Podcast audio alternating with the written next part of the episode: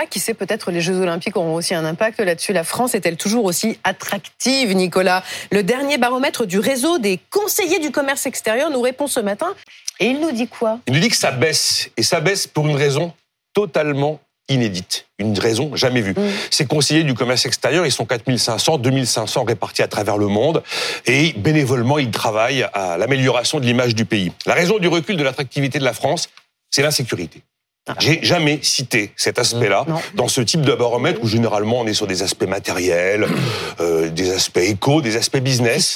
Non, non, l'indice qui plombe cette année le baromètre, c'est la sûreté des personnes.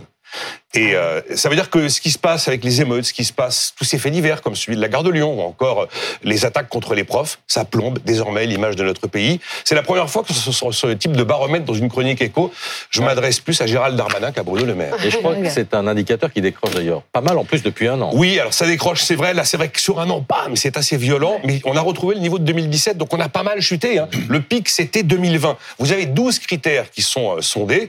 Euh, les plus fortes chutes, c'est la sûreté des, personnes, la qualité de la vie, l'environnement culturel et la sécurité juridique. Et l'inquiétude sur la sûreté des personnes, c'est principalement les Asiatiques qui mettent ça en avant. Ils sont de plus en plus nombreux à ne plus vouloir venir.